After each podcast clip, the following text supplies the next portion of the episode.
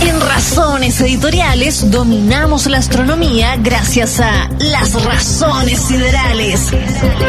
El espacio sobre el espacio, encabezado por Néstor Espinosa, doctor en astronomía y astrónomo del Space Telescope Science Institute de Baltimore, Estados Unidos. Estas son las razones siderales en USAT, la radio de un cosmos que cambia. Saludamos hasta Baltimore, Estados Unidos, a don Néstor Espinosa. ¿Cómo está Néstor? Don Freddy Stock, ¿cómo estamos? Un abrazo gigante. ¿Cómo anda la cosa por allá? Bien, tranquilo. Voy aquí todos los días pasa algo. Así he estado viendo, sí. Está, no sé qué les pasa. Tienen que Sí. controlarse un poco. Sí, ahora, por ejemplo, eh, por el pacto de la, de la izquierda va la compañera Adriana Barriento, tiene la pulpareda, porque defendió a Daniel Mena, ¿no? cuando murió le echó la culpa a Piñera, eh, y entre otras cosas estuvo en contra del estallido social y en contra del aborto en tres causales, entre otras cosas. Pero va por la Federación Regionalista Verde en el pacto con los comunistas y con el Que es parte del Frente Amplio. Claro. Así que están llamas, No, todos que- la quieren sacar, en fin, y ahí estamos. Pero aparte de eso, la derecha tiene también tiene un lío, así que. Pero tú sabes que ya es parte del paisaje. ¿Cómo está la Así cosa con Doña Teresa. Qué, qué, qué bonito es. Qué bonito. La política. La política chilena siempre. Bueno, la política en todos lados. Es Oiga, un poco eso le extraña. iba a decir. Por suerte allá en Estados Unidos la cosa está más tranquila. No, pero bueno. Viste, en todos lados se cuece nada, decía mi abuela. ¿No? ¿Así el dicho? Así, es- así son las cosas. Oiga, eh, no. ¿qué estará pasando en Júpiter? ¿Verdad que llegó una señal FM que no era, no era la radio USACH? Ah, justamente sí, eh, estuvo dando la. eh, bueno, la primera cosa que vamos a ver hoy día eh, tiene que ver con esta noticia que salió dando vuelta. Eh, yo, a mí me impresiona un poco cómo funciona la prensa y tú me podrás ayudar a entender, eh, Freddy Stock, eh, cómo funciona a nivel prensa estas noticias, porque eh, la verdad es que este estudio, eh, que- del, del que estamos hablando de Ganímide ahora, de esta luna que la que se recibieron ondas de radio, es un estudio que salió a, mitad- a mediados de diciembre. O sea, ya fue hace rato ya que está este, este, este artículo publicado. ¿Ya? Eh, o sea, de hecho, el artículo, el paper eh, científico salió en septiembre, a finales de septiembre. ¿Ya? Eh, y eh, lo agarró una editorial científica por allá en, a mediados de diciembre. Y por alguna razón eso tuvo un delay y ahora salió la prensa diciendo por todos lados, oh, se descubrieron ondas de radios de F- eh, FM en frecuencia modulada en, en Ganímide y está la escoba porque obviamente los aliens, ¿o no? ¿Ya? Hablemos un poquito de Ganímide primero, por, por Sí, qué, claro. qué es Ganímide y, ¿Qué y es dónde es está esta este, por, qué se eh, dio, dio toda esta revuelta en- en la prensa. ¿Ya? Ganímide es una luna de Júpiter, una de las... Perdón, de Júpiter. Ya esto lo, lo hemos discutido, lo discutimos en un, en un pasado incierto, Sí. bien atrás en el tiempo, y es bueno traer esta discusión aquí a la Radio Sach. Eh, de que estoy siendo bien feo al tratar a Ganímide de una luna, porque la luna es nuestra, eh, nuestro satélite natural de la Tierra. Sí. Esa es la luna. Sí. Y otros planetas tienen otros satélites naturales, que no se llaman luna. En este caso, este se llama Ganímide.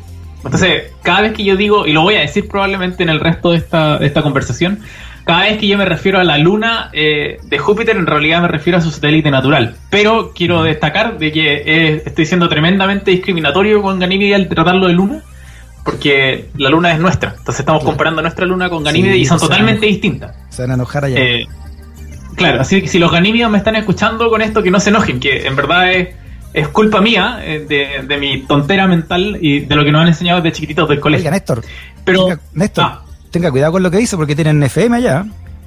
sí, justamente, por eso estoy teniendo cuidado y estoy lanzando mis disculpas a todos los ganímidos, eh, incluido el ganímido que salía eh, en la Sociedad Anónima de Comediantes, ¿no te acordáis? ¿No? ¿Así era como era? Que salía en el, el VIX hace mucho tiempo en, un- en una radio chilena, había, menos una tele, la televisión chilena, eh, había un personaje que se llamaba el Ganímido que a mí me encantaba, eh, pero bueno, a esos les digo que disculpa, muchas disculpas. Ya. Primero que nada, la, nuestra luna con Ganímide, este satélite natural eh, de Júpiter, son totalmente distintas, porque eh, nuestra luna eh, está compuesta principalmente, es un pedazo de roca. Yo me acuerdo que mi profesora de física, eh, Isabel Espinosa, que es la que me trajo a mí a la, a la ciencia, en verdad, eh, la que de hecho me comentó que uno podía ser astrónomo profesionalmente y, y gracias a ella soy astrónomo, en verdad. ¿Ya? Eh, ella me comentaba que eh, su hija era fanática de la luna, miraba la luna en la noche y la profe era bien irónica para, para, su, su para su humor y, le decía, bueno, yo no sé qué te enamora tanto de la luna si es un pedazo de roca. Y, mi profesora de física tiene toda la razón, la luna es un pedazo de roca, eso, eso es, es un pedazo de roca gigante. Ganymede, por otro lado, la luna, eh, la, perdón, el satélite natural de, de Júpiter, eh, es, de un tamaño considerable, es casi la mitad de, de, de la, de la, del radio de la Tierra. pero es súper poco densa, la masa es muy chiquitita. Es, mucho menos que la, de la Tierra, de hecho. Estoy leyendo acá que esta luna Ganímedes, que es la mayor de, de, Júpiter, es, es, más, grande que Mercurio, por ejemplo. Y el doble, casi el doble de la luna. Así es. Eh, es. Insisto, es la mitad del radio de la Tierra. Eh, pero la masa de Ganímedes es súper chiquitita es, menos de un centésimo de la masa de la Tierra. Entonces es muy poco densa, es como es, apretujable, digámoslo así. Y gracias a eso eh, se ha concluido, y a través de otro estudio en el futuro, que se hicieron desde que supimos la masa y el radio de, de Ganímide, se han hecho hartos estudios que, en los que se, sabe de que probablemente en, el, en, el, en, la, en la subsuperficie pueden haber eh, océanos de agua salada. O sea, los ganímidos quizás pueden estar ahí escuchando puede ser algo, puede ser algo cierto, ¿cachai? Ya. Eh, de hecho, de ahí viene también un montón de la ciencia ficción de, los ganímidos, digamos. Eh, y uno se podría preguntar, bueno, ¿cómo se genera agua eh, en una luna si está tan lejos del Sol? Como, ¿Cómo da para agua líquida, digamos, salada? Y, la realidad de las lunas de también, perdón, de los satélites naturales de Júpiter y Saturno, la realidad de esto es que obtienen calor de adentro hacia afuera. Son calentitos en el núcleo, ¿sí? vienen en el centro, son bien calentitos. En la Tierra también pasa. Eh, y como hace tanto frío afuera y hace tanto calor en el, en el núcleo, hay una parte entre medio, digamos, que adquiere temperaturas, digamos, eh, eh, amenables, digamos, ricas, para que se genere, por ejemplo, agua líquida. insisto, en Ganímedes podría haber justamente estos océanos de agua salada. Lo que lo hace súper, súper interesante. Donde hay agua. Donde hay agua. Sí, ah. Podría ser, o sea, sé lo que estáis pensando. La, gente siempre dice, bueno, si hay agua, puede, puede haya vida, ¿cachai? Pero en verdad la vida es mucho, mucho más complicado que ponerle agua y, listo, digamos. Eh, así que hay que tener cuidado con, con ahí, con lanzar, digamos, la, la, patada de los aliens.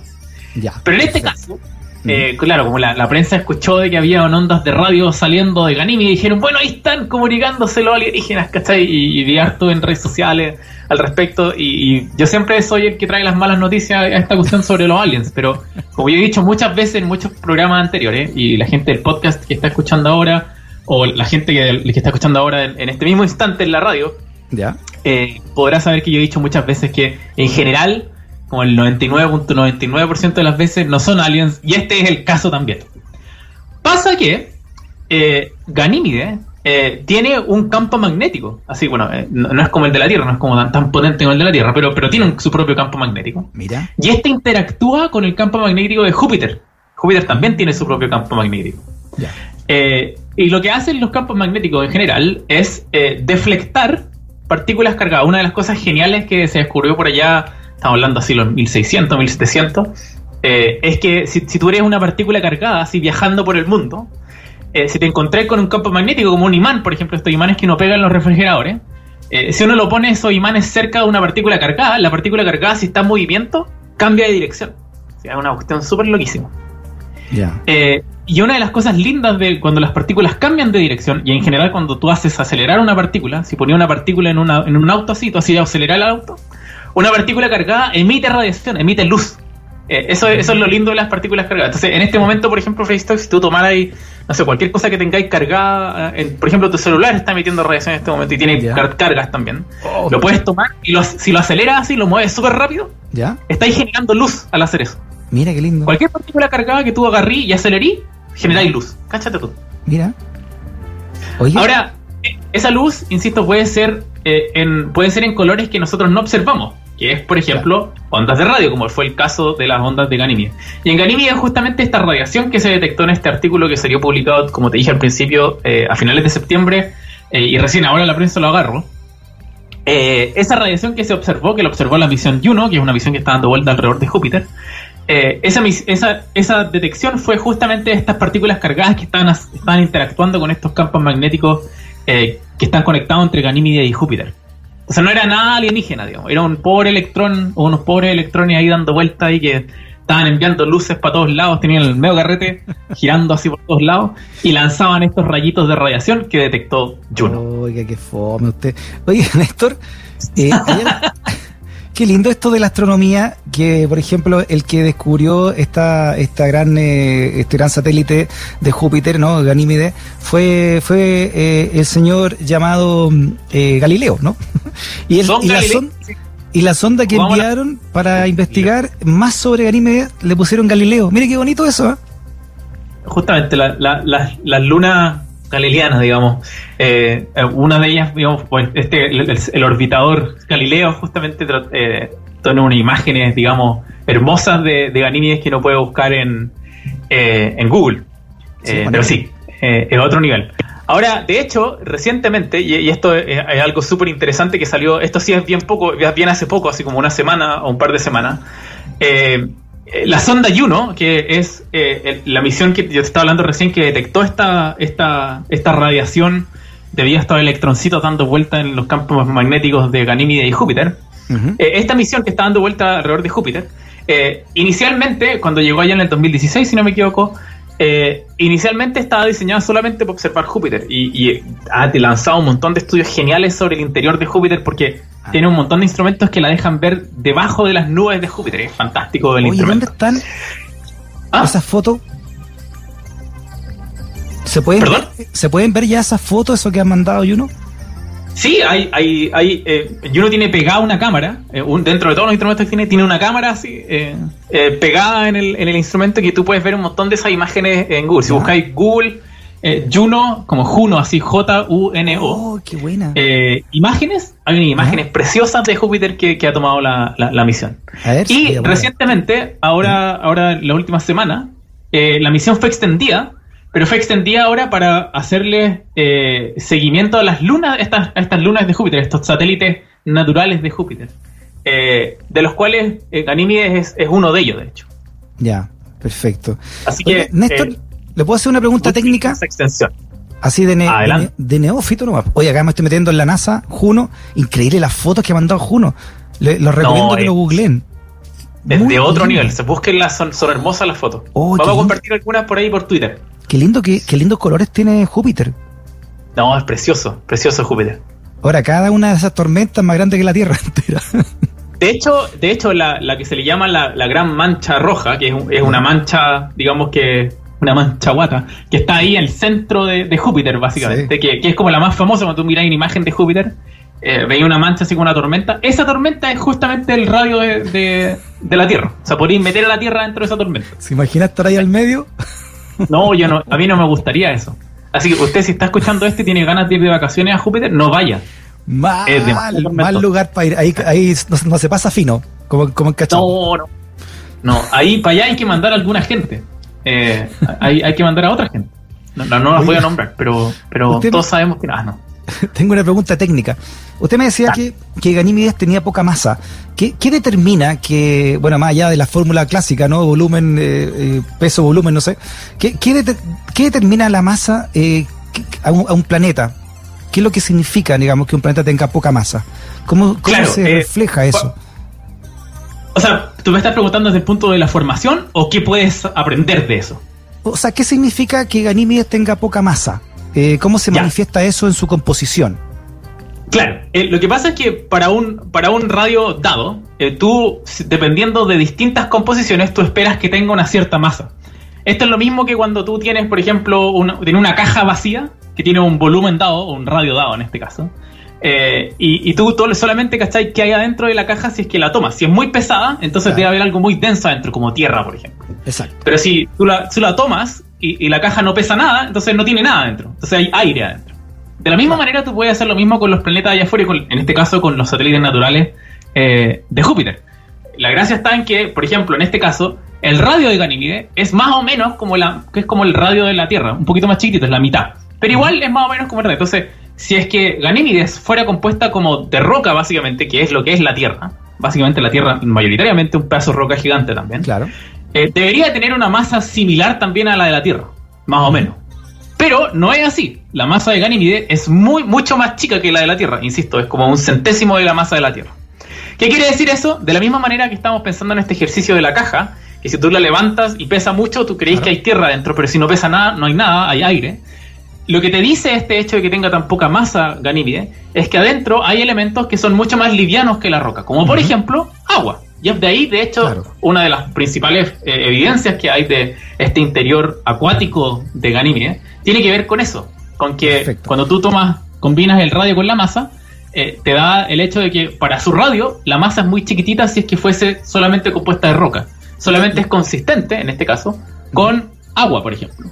Claro, la eh, masa, de un, la, masa de un planeta acusa de qué composición está hecho. Exacto, justamente. Entonces eso es lo lindo de estas mediciones, eso es lo lindo de... Nosotros hacemos esto con exoplanetas, de hecho, también. Eh, sabemos que podemos medir sus radios, podemos medir sus masas, y uniendo esos dos podemos, podemos calcular lo que nosotros llamamos la densidad media del, del, objeto, y decir como, ah, probablemente es un pedazo de roca como la Tierra, o probablemente es un mundo acuático, digamos, como estas lunas. Y de hecho, insisto, hemos detectado algunos exoplanetas allá afuera que parecen ser como mundos de agua, como estos, que que tienen una, un radio más o menos significativo, digamos, comparado al lado de la Tierra, pero tienen masas muy chiquititas, de manera que nos, nos dan el hint, nos dan la, la, clave, así como de, ah, probablemente están, tienen algún tipo de océanos adentro. Y hay varios de esos que, que, digamos, están en la mira y que queremos estudiar en más detalle con misiones como las que vienen ahora, como la del James Webb, o el telescopios como el que está dando vuelta ahora alrededor de la Tierra, como el Hubble. Eh, estamos haciendo estudios para justamente entender si eso es así o no. Pero claro, es, así como tú dijiste, la masa acusa de qué, de qué está compuesto por dentro. ¿Qué tendrán esos, esos mares subterráneos de Ganímide? Eh? ¿Qué, qué, contendrán? Es una súper buena pregunta. Y, así hay eh, una de las cosas principales que, o, uno de los, de los, de los ejercicios o, misiones que me tienen muy emocionado ahora, eh, son algunas misiones que planean ir y mandar como sismógrafo a estas lunas. Creo que van a partir con Europa, el Europa Clipper se llama, que van a mandar unos sismógrafos y estos sismógrafos te permiten detectar cualquier movimiento que haya dentro de estos océanos. Por ejemplo, cachar si, si esos océanos se están moviendo, eh, si tendrán algún tipo de ondas dando vuelta adentro. O sea, vamos, que en el futuro se vienen un montón de misiones que van a detectar un montón de detallitos chiquititos de estos océanos debajo de estas lunas de, de, Júpiter, que nos va a traer, te insisto, o sea, yo estoy, estoy, firmado que nos va a traer un montón de descubrimientos que ni siquiera estábamos pensando podían ser posibles. Uy, notable. Don Néstor Espinosa, siempre un agrado hablar con usted. ¿ah? Igualmente, Facebook. Espero que todo continúe como tiene que continuar allá. Cuídense harto. Eh, lo que están escuchando alrededor del mundo. Eh, cuídense que la pandemia ya, ya vemos un poquito de la luz al final del túnel, pero si no nos cuidamos todos juntos no funciona la cosa. Así que a cuidarse. Oiga, y usted aproveche que le quedan pocos días con Donald Trump, así que aproveche ese Estados Unidos que va dejando. Eso, eso. Ya vamos a aprovechar este último día. No sé cómo, pero los vamos a aprovechar. Chao, Néstor. Chao, Freddy. Estamos hablando.